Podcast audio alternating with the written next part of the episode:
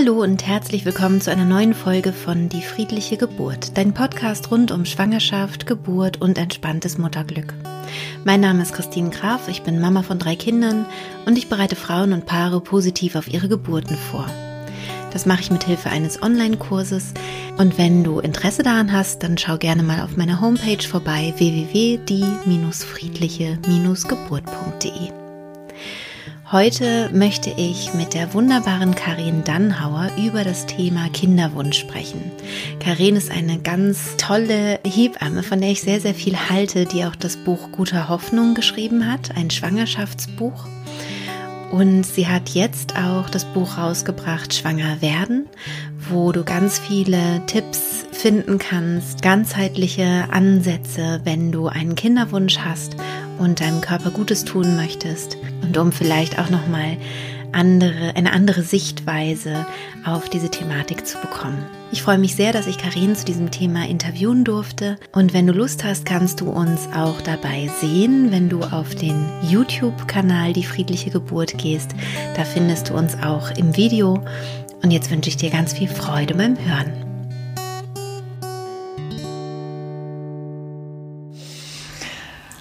Karin, ich freue mich total, dass ich dich heute interviewen darf zu dem spannenden Thema Kinderwunsch. Ja. Du hast ja jetzt vor kurzem ein Buch rausgebracht. Ähm, und magst du dich einmal vorstellen, wer du eigentlich bist? Ja, Christine, ich danke dir sehr für die Einladung. Wir haben gerade schon gesagt, wie lange wir uns nicht gesehen haben. Ja, ähm, ja ich heiße Karin Dannhauer und ähm, ich bin Hebamme seit langer Zeit schon, seit 25 Jahren und ähm, beschäftige mich auch seit ungefähr zehn Jahren tatsächlich auch in der Arbeit mit den Frauen intensiver mit dem Thema Kinderwunsch, wo ja erstmal einige stutzen und sagen, ja, eine Hebamme, die kommt auch erst ins Spiel, wenn die Frau dann schon schwanger geworden ist.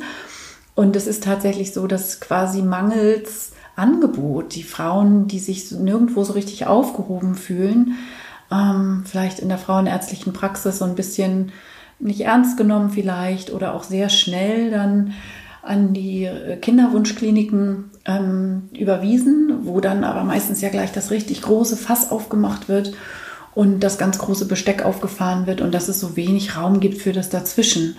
Also für diese Zeit, wo der Kinderwunsch dringlicher wird und es vielleicht nicht gleich klappt und man so langsam anfängt, sich Gedanken zu machen, hm, ist das normal, so lange zu warten und können wir nicht irgendwas tun, um in unserer Kompetenz und in unseren Ressourcen ähm, das zu unterstützen, dass mhm. wir schneller schwanger werden. Also in unseren eigenen meinst du als ähm, Kinderwunschpaar ähm, oder für dich als Hebamme mit deinen? Ich meine damit unsere, Ressourcen. wenn ich unsere sage, mag ich meine ich meistens uns Frauen, okay. sozusagen in unserer äh, Fruchtbarkeitskompetenz mhm. sozusagen. Ne? Also mhm. und da ist es ja so, so oft so, dass ich ähm, tatsächlich ganz viel ja höre von Frauen, dass sie so wenig darüber im Detail wussten. Also klar weiß man, dass man irgendwie ungefähr in der Mitte des Zyklus eher die fruchtbareren Tage hat, aber wie genau im Detail das funktioniert, die Eireifungsprozesse und was man da unterstützend tun kann und wie genau man den Eisprung und das wirklich schmale, fruchtbare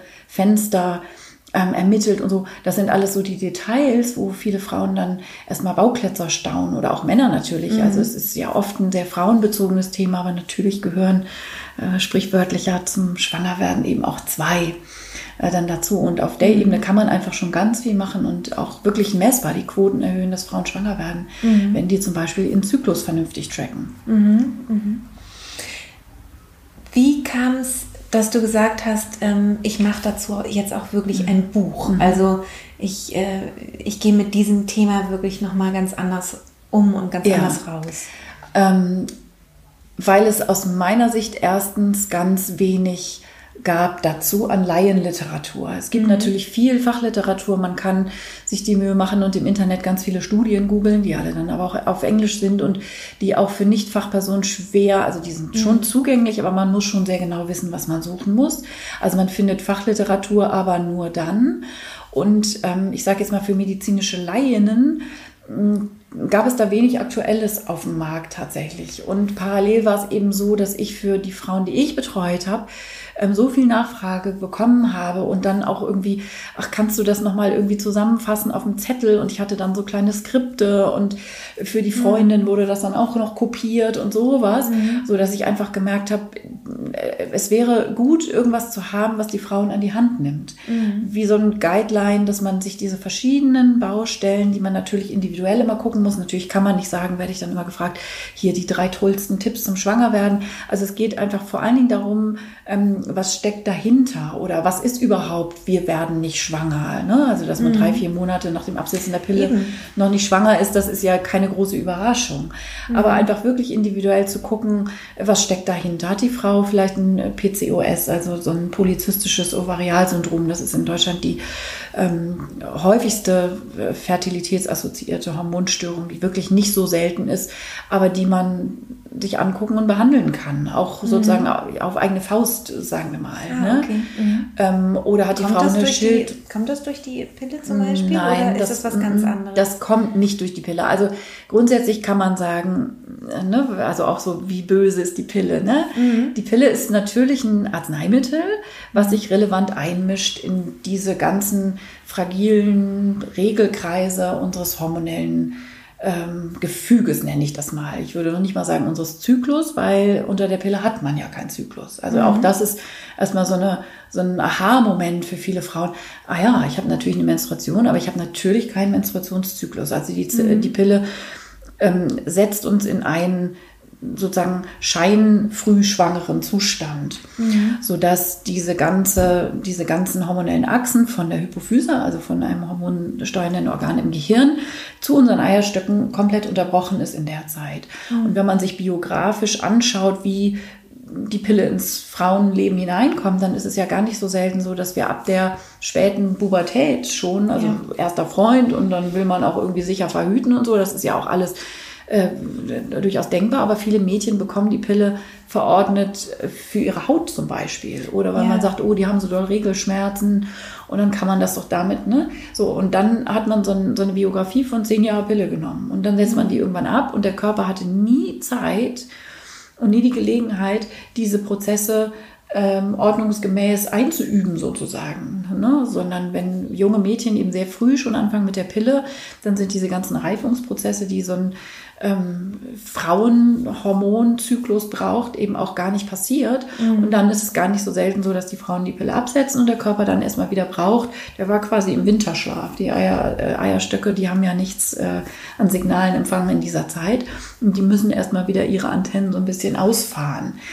So, und dann kommt dazu, dass es von Frau zu Frau eben auch sehr unterschiedlich ist. Es gibt viele Frauen, die ne, hören jetzt diesen, diesen, Podcast und denken sich, hä, hä ich habe mit meinem Mann geschlafen, dann war ich schwanger. Mhm. Das ist ja einfach auch nicht gerecht verteilt. Ja. Ne, das ist einfach total. wirklich so, dass es Frauen gibt, für die ist das nie ein Thema und für andere Frauen ist das ein riesengroßes Thema. Immerhin mhm. äh, Prozent aller Paare in Deutschland sind ungewollt kinderlos. Das ist ja wirklich eine große Zahl. Ja, stimmt. Und es spielt eigentlich immer individuell für jedes einzelne Paar spielen unterschiedliche Aspekte eine Rolle. Es gibt viele Frauen, für die ist eine Pille überhaupt kein Problem und die setzen die ab und sind ratzfatz schwanger. Und andere setzen die Pille ab und dann passiert erstmal überhaupt nichts, bis sich so ein Zyklus überhaupt erstmal wieder einstellt. Da mhm. braucht es dann irgendwie seine Zeit. Und wenn man die Pille dann erst mit 35 absetzt zum Beispiel, wo dann auch so altersassoziierte Themen zumindest noch dazu kommen, also mhm. dass die Fruchtbarkeit eben in diesem noch wirklich ja jungen Alter ähm, frecherweise auch schon nachlässt, das ist ja weder besonders charmant von der Biologie, noch ist es, entspricht es sozusagen unseren Lebens Biografien, wie wir so denken, wie viel Zeit mhm. wir so hätten. Ähm, aber das ist dann oft ein zusätzliches Thema, was dann noch dazu kommt. Und natürlich dann auch der Druck, ne? also ja. mit, mit steigendem Alter.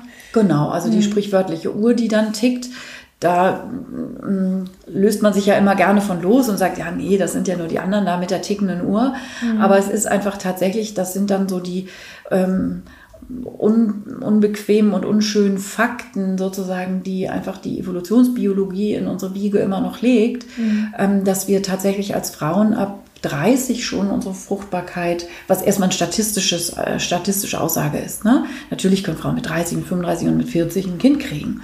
Nur ist es so, dass die statistische Wartedauer auf eine Schwangerschaft, die dann auch hält, das ist ja das zweite Thema im Kinderwunsch, also das Schwanger werden, aber eben auch das Schwanger bleiben, also das gesunde Überstehen der Frühschwangerschaft. Ähm, da hat man einfach tatsächlich mit jedem Jahr steigt die Quote ähm, eben an Frauen, die länger warten müssen auf ihr Baby. Das mhm. ist so. Und ähm, damit müssen wir eben heutzutage auch leben und tun das ja auch, aber es ist ein Thema. Ja, und ich glaube eben auch, dass der, dass der Druck dann auch eine, eine Rolle spielt. Ne? Also dass es dann eben, wenn es dann anfängt, auch so krampfig zu werden in der, in der Partnerschaft, auch mit der Sexualität vielleicht, dass man quasi nach dem Timer ja. dann Sex hat und so weiter. Total. Ähm, das, also was mir auffällt, aber vielleicht ist es total subjektiv, da hätte ich gerne auch deine ja. Fachmeinung äh, dazu, ist, wenn die Frauen dann sagen, jetzt ist egal oder ich komme irgendwie runter von diesem, ne, von, von diesem Druck, den ich mir da mache, ähm, dass es dann oft passiert. Also, ja ja und nein, würde ich dazu sagen. Mhm. Das ist auf der anderen Seite oft, oft wirklich so ein Stigma, dass Frauen mhm. das aus ihrem Umfeld nämlich ganz viel hören. Mhm. So, ah, und jetzt lass doch mal locker. Oder mhm. ach, du musst, ihr müsst nur mal in Urlaub fahren. Und ne, man muss sich auch im Kopf frei machen. Ich mhm. glaube, dass das natürlich eine wichtige Ebene ist, die ich auch nie vernachlässigen würde. Also diese ganze mhm. Emotionalität, die Psyche, die Paarbeziehung, die Sexualität, die sich nie freut, wenn Druck im Spiel ist. Ne, jeder weiß, dass man den besten Sex der Welt hat, wenn der Kopf sowieso keine Rolle spielt. Und das ist ja, ne, also letztlich biologisch betrachtet, haben wir ja Sex unter anderem auch zum Kinderkriegen. Also natürlich gibt es da eine Ebene, die miteinander verbunden ist. Aber es ist, ich finde das ganz schwierig zu sagen, ah, wenn du dich entspannst, dann geht das schon. Mhm. Das ist so ein bisschen so ähnlich wie sozusagen mit dem klassischen Hypnobirthing, von dem du dich ja auch distanzierst, so mit der Idee, ah, wir haben wenn jetzt hier Angst was, ne, wenn man keine Angst hat, tut's dann tut es nicht weh und so. Genau. Also es gibt ja einen Teil daran, der ja stimmt und mhm. ne, so, aber es ist eben nicht so einfach, wie mhm. es häufig erstmal klingt. Ja. Ja, ja. Das heißt, es gibt einem auch ähm, Frauen, die sind total entspannt und alles und eben trotzdem Natürlich. gibt es einfach biologische Gründe. Genau. ist ja auch klar, ne? Ich genau. meinte nur, dass es so ein Aspekt ist, Auf der vielleicht ähm, gut tun kann, wenn er noch mit reinkommt. Ne? Total. Ne? Total. Und du hast ja auch eine Podcast-Folge aufgenommen, eine ganz schöne, ähm, die sich genau damit auch beschäftigt. Und ich finde diese begleitende Ebene immer total wichtig. Also ich, ne, die Frauen, die ich begleite, mhm. denen empfehle ich auch zum Beispiel durchaus gerne eine psychotherapeutische Begleitung. Genau. Ne, weil das ist ja auch so eine belastende Situation, wenn die dann also wirklich, also nicht eine psychotherapeutische Begleitung, wenn man jetzt die Pille abgesetzt hat und jetzt denkt, man muss schwanger, man möchte gerne schwanger werden, ja. muss man sich nicht gleich auf die Couch legen.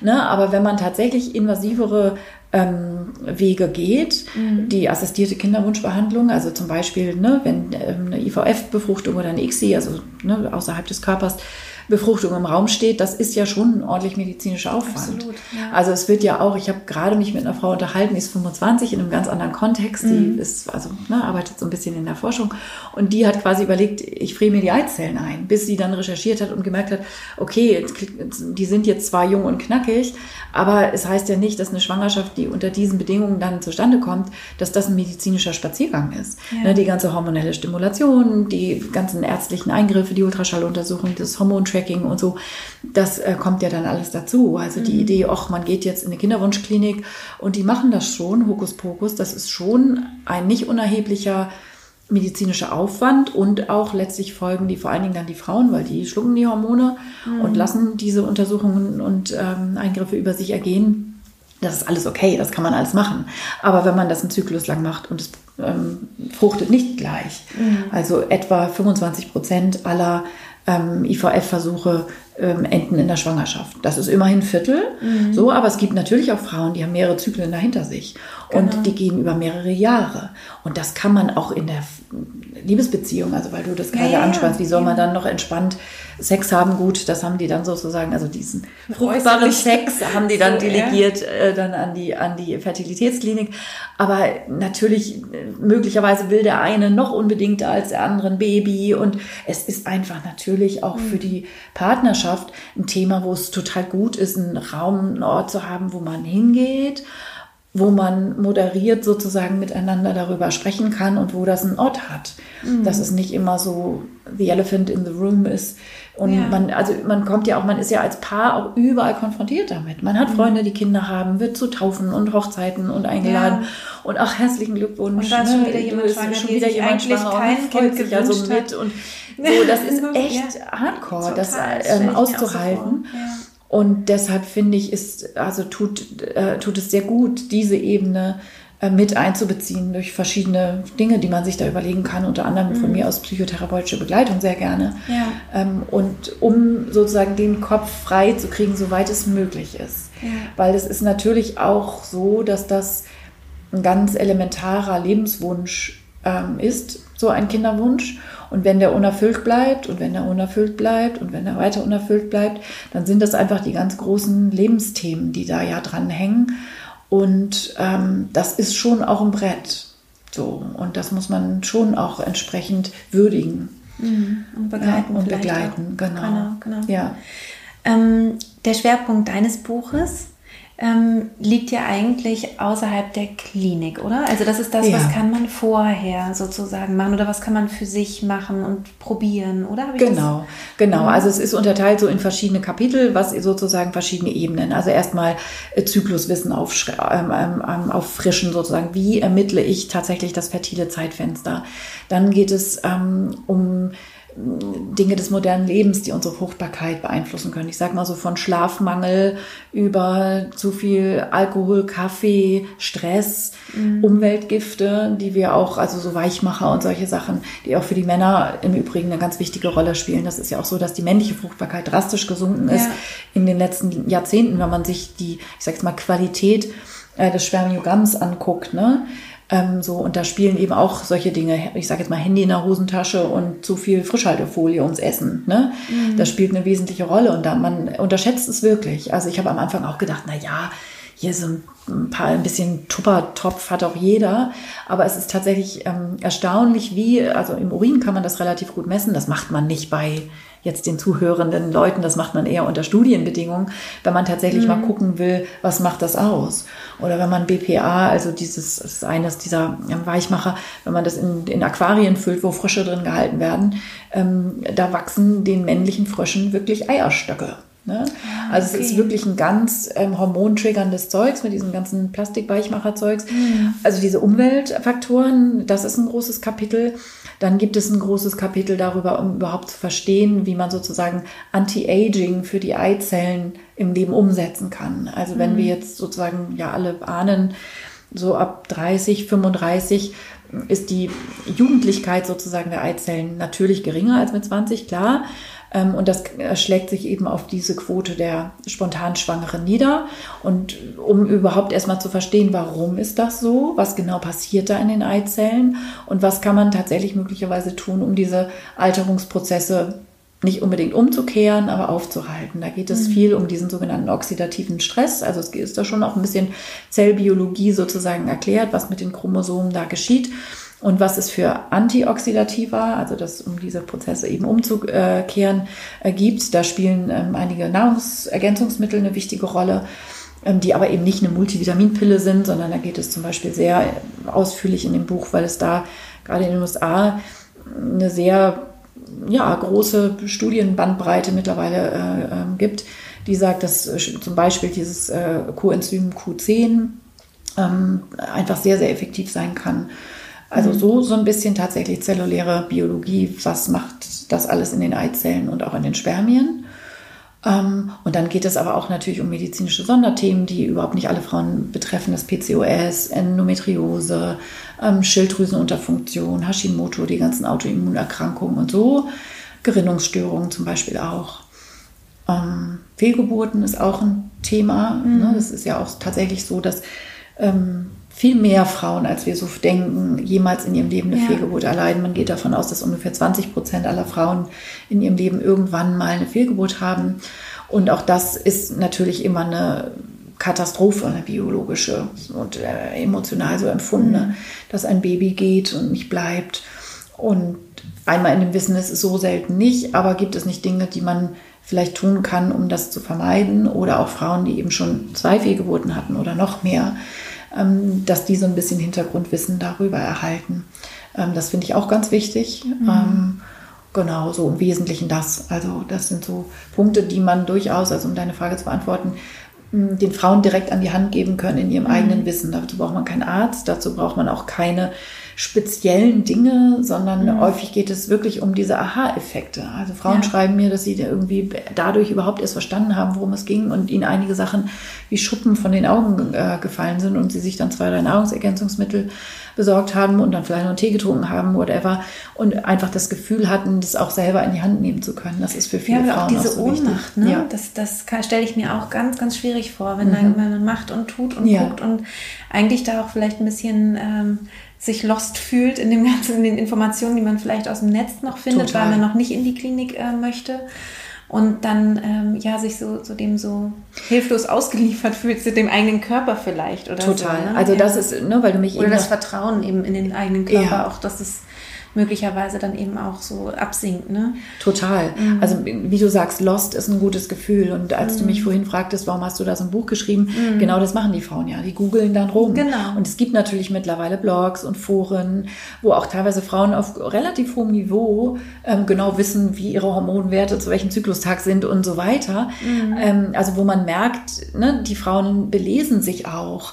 Aber man muss sich das wirklich mühsam zusammensuchen und mal wieder, was für medizinische Laien eben so mhm. schwierig ist, das zu filtern. Ja. Ne? Also, dass man wirklich mh, mm, Quatsch von relevanten Themen unterscheidet, weil natürlich steht auch viel Blödsinn im Netz. Dann steht, oh, und Mönchspfeffer, das musst du nur in der ersten Zyklushälfte, nein, in der zweiten, nein, in beiden. Also so eine, wo dann Laien miteinander da diskutieren, ja, genau. äh, wo genau. ich häufig, das ist ja auch als Hebamme häufig so, aber im Kinderwunschbereich mhm fast noch mehr, würde ich sagen, weil da noch mehr Unklarheit ja. so im Raum ist. So, da findet man einfach wirklich Blödsinn. Ja, was ich toll finde an deiner Arbeit, du hast ja auch das, das Buch ge geschrieben, Guter Hoffnung, was mhm. ich total, was so mein, meine kleine Bibel ist. Wenn ich irgendwie eine Frage habe, so, gucke ich nochmal nach. Mhm. Und so in der, in der Geburtsvorbereitung und in der mhm. Schwangerschaft, ähm, ist, dass du dich wirklich gut mit Studien auskennst. Also, dass du nicht eine Hebamme bist, die irgendwie sagt, okay, ähm, das ist so altes,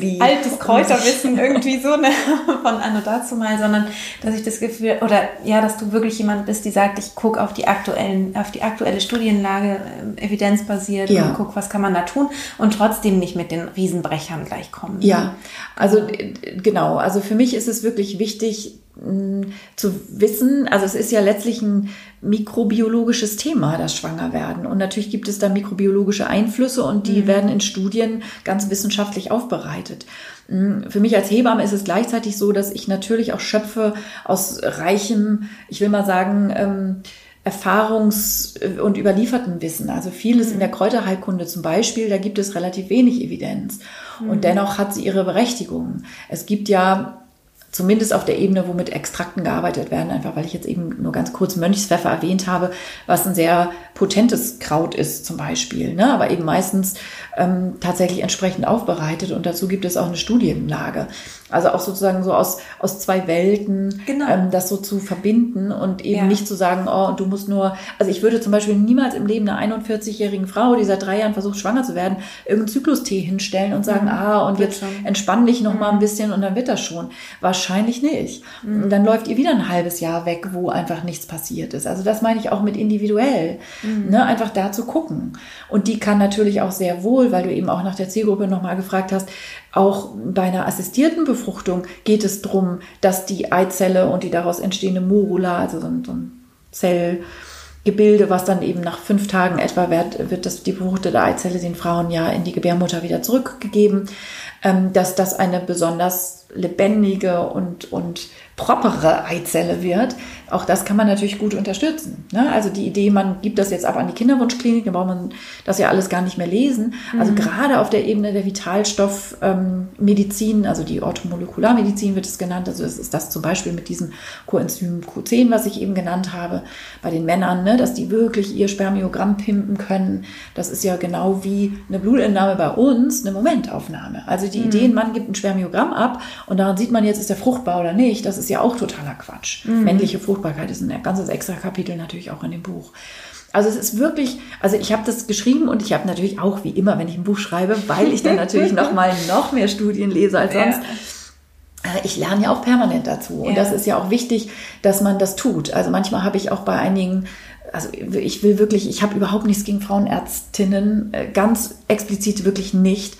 Aber natürlich können die sich gar nicht auf allen Gebieten ihrer Arbeit immer auf dem neuesten Stand halten. Und wenn jemand diese Kinderwunschmedizin nicht so auf dem Schirm hat, äh, weil der hauptsächlich, weiß ich nicht, gut in der Krebsvorsorge und, und in der Onkologie ist, ähm, dann sagt er auch sowas wie, ach, wo haben Sie denn das schon wieder her? So neumodischer Quatsch, Vitaminkram, das braucht kein Mensch, mhm. das ist alles nur Geldmacherei. Ne, ne, ne. In bestimmten Bereichen stimmt das auch. Und das mhm. ist eben genau der Punkt. Da sind die Frauen mhm. verunsichert.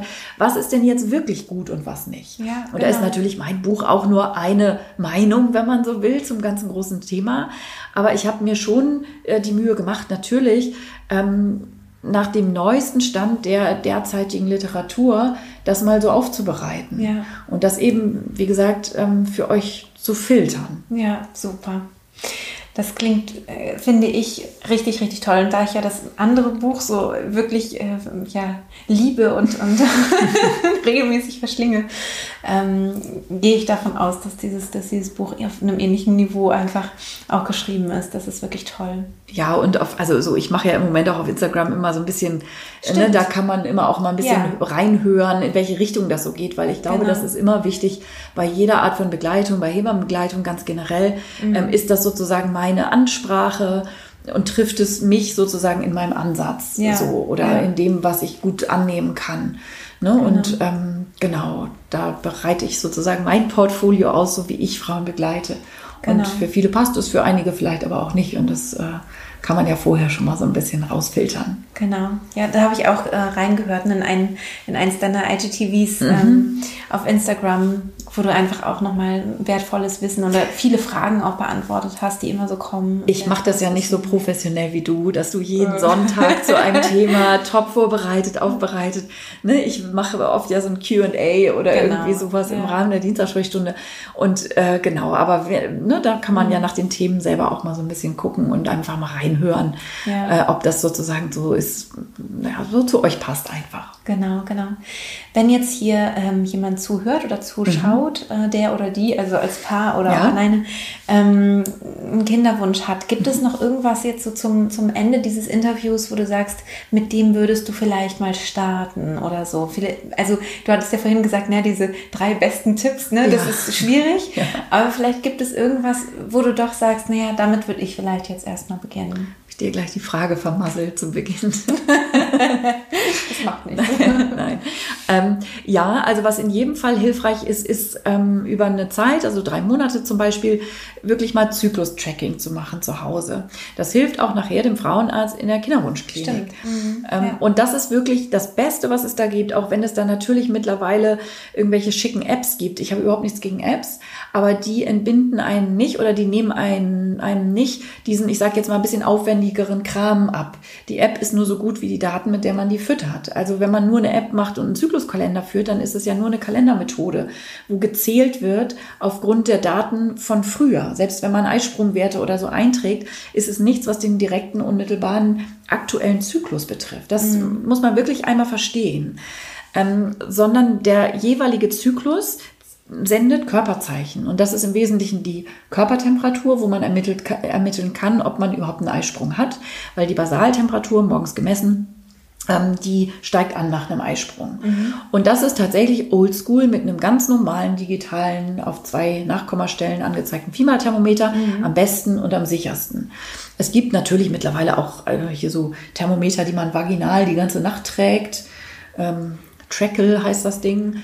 Äh, so, das kostet dann natürlich Geld und es gibt dann Frauen, die sagen, ah, da muss ich morgens nicht dran denken, sondern das ist wie so ein Tampon, sozusagen führt man das abends ein. Ehrlich gesagt, mir wäre das umständlicher, mir jeden Abend so ein vaginales Thermometer einzuführen, anstatt morgens mal kurz einmal unter der Zunge zu messen, aber das ist alles Geschmackssache. Auch dazu steht natürlich was in meinem Buch drin, welche Gadgets da jetzt irgendwie neu und hip sind und äh, was man machen kann. Also, aber ich würde Temperatur messen mhm. und dieses sogenannte Schleimsignal, also dieses fruchtbare Körperzeichen, das ähm, etwa zwei Tage vor dem Eisprung der Cervixschleim, um die Spermien nämlich durchzulassen dann, ähm, sich verflüssigt und so dieses typische klebrige, zähe, ein bisschen uhu-like mhm. Gefühl macht, also Spinnbar nennt man das. Ähm, viele Frauen, etwa 90 Prozent der Frauen, haben dieses Schleimsignal so deutlich, dass sie es auch gut auswerten können. Und das ist tatsächlich, es gibt in Heidelberg an der Uni die Deutsche Zyklusdatenbank, so heißt die, und die sich seit Jahrzehnten in Deutschland ganz führend ähm, mit den Zyklusdaten deutscher Frauen beschäftigt und die das wirklich beforscht mit großen Datenmengen. Und die haben wirklich rausgefunden, also sie bestellen dann Frauen auch täglich sozusagen ein und machen mhm. Ultraschall und gucken, ah, ist der Follikel sprungreif. Okay. Und trotzdem sind die Ärzte mit dem Ultraschall in ihrer Prognose, ist heute Morgen oder übermorgen der Eisprung, weniger gut als die Frauen, die das Schleimsignal gut auswerten können. Okay. Also das ist total oldschool, wenn man sich vorstellt, oh, ich soll da, da vaginal an mir rumfummeln und irgendeinen Schleim da begutachten. Es ist das sicherste Fruchtbarkeitszeichen. Mhm. Ganz eindeutig. Und zusammen mit der Temperatur, wenn ihr das mal so drei Zyklen macht, dann habt ihr wirklich, also da gibt es Blätter, die kann man sich im Internet einfach ausdrucken, ne, wo man dann die Temperaturkurve dann eintragen kann. Man kann natürlich auch Apps damit füttern, dann machen die einem eine schicke Temperaturkurve da draus. Aber dass man wirklich diese Daten mal drei Monate hat und die auch mitnimmt mhm. zur frauenärztlichen Begleitung, dass der gucken kann, hat die Frau überhaupt einen Eisprung zum Beispiel? Oder mhm. hat sie mhm. sogenannte anovulatorische Zyklen, also ein Zyklus ohne Eisprung?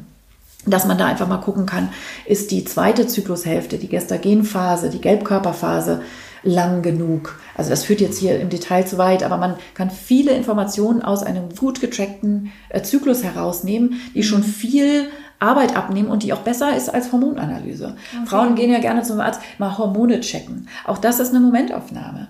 Ne? Das nützt einem in dem Moment überhaupt nichts. Wie viele Frauen ich betreut habe mit drei Kindern im Arm, denen vor dem ersten Kind gesagt wurde, oha, also bei ihren Hormonwerten. Ich kenne mehrere. Das wird schwierig. Hier also, Anti-Müller-Hormon ja. ganz niedrig. Sie sind schon in den vorzeitigen Wechseljahren. Ja. Wird der Frau mit 35 gesagt. Ja. Und diese, öh, dann kann ich mir das Kinderkriegen ja jetzt wohl abschminken.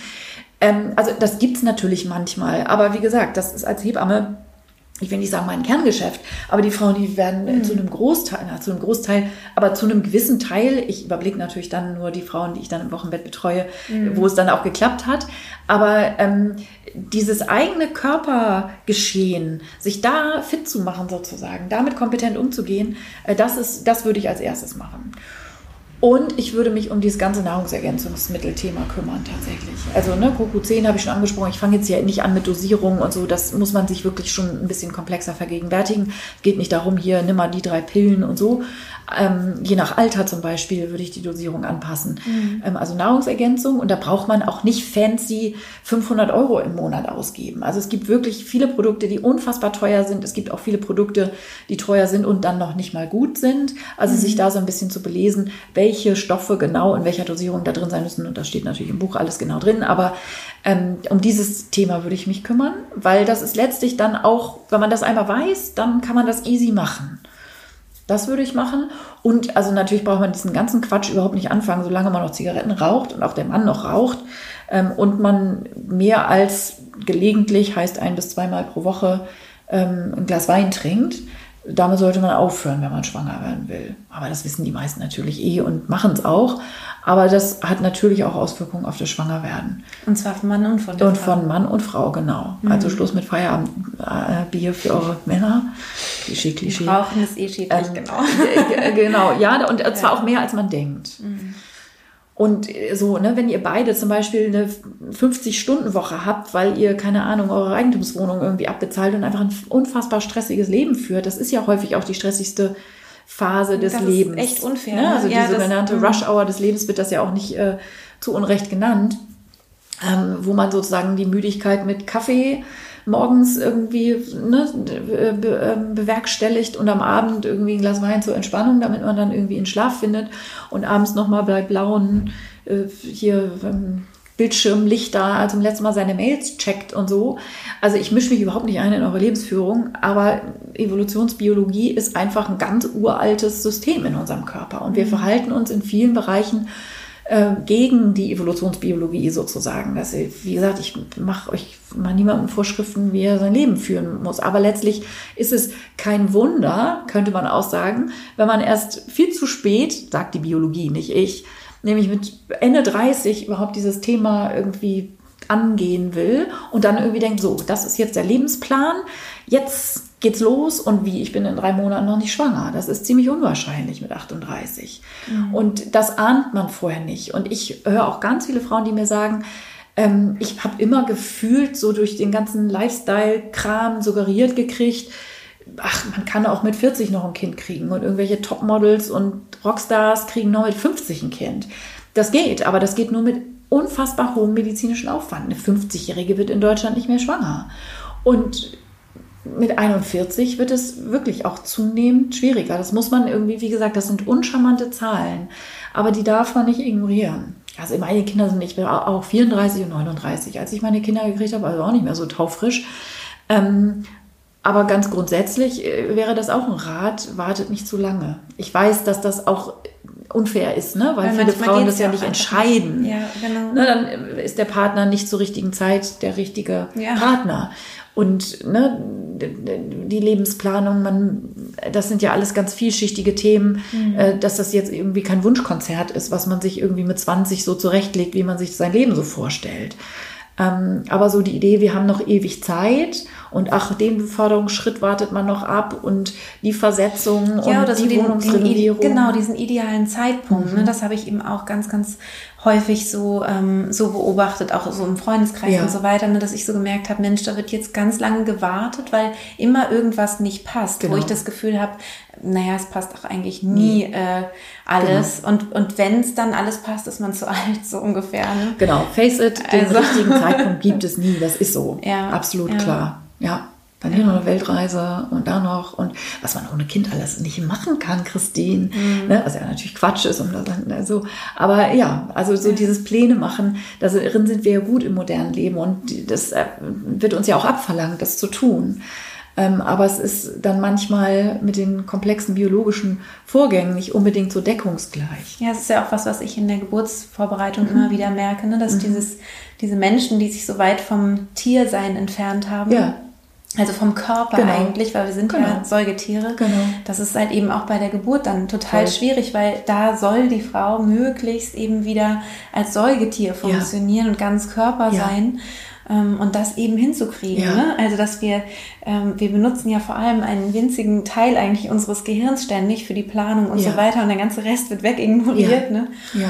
Ja, und das ist, denke ich, auch bei der Kinderwunsch. Ähm, Geschichte eine ähnliche Schwierigkeit. Mhm. Total. Mhm. Ne, dann sollen wir Frauen uns plötzlich äh, gehen lassen unter der Geburt. Ja, jetzt Und, lass doch mal los. Ja, ja. Genau. Lässt sein Leben lang nicht los. Genau. Ansonsten wirft man sich auch nicht auf den Boden und weint, wenn einem danach ist. ja. Und im Kreißsaal soll man plötzlich oh, ne, so ja. archaische Dinge tun. Ja, ne? ja verrückt. Mhm. Ja.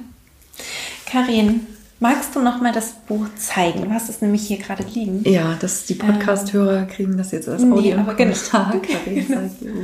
So genau. sieht es aus, schwanger werden. Ich bin ja immer so glücklich, dass so eine tolle Illustratorin, Total. die auch schon ähm, äh, gute ja. Hoffnung illustriert hat, ja. ähm, dieses auch wieder gemacht hat, dass es auch schön aussieht und also auch mit den Illustrationen im Innenteil. Ja. Ich finde ja ganz zauberhaft. Ja, genau. Ich auch. So heißt es und so sieht es aus, schwanger werden. Genau. Ich danke dir, Karin. Sehr, sehr gerne. Christine, und bis danke dir. bald. Wir gucken bald. bald. genau. Ja, ich hoffe, dieses Interview hat dir gut gefallen. Du konntest ganz viel für dich mitnehmen. Wenn du Lust hast, dann schau auch noch mal gerne. Auf YouTube gibt es auch die Meditation bzw. Hypnose zum Kinderwunsch. Ich schreibe dir das natürlich auch gerne noch mal als Link in die Show Notes. Und wenn du gerade einen Kinderwunsch hast, dann wünsche ich dir natürlich, dass du sehr bald schwanger wirst und alles gut läuft und schicke dir ganz, ganz liebe Grüße. Deine Christine.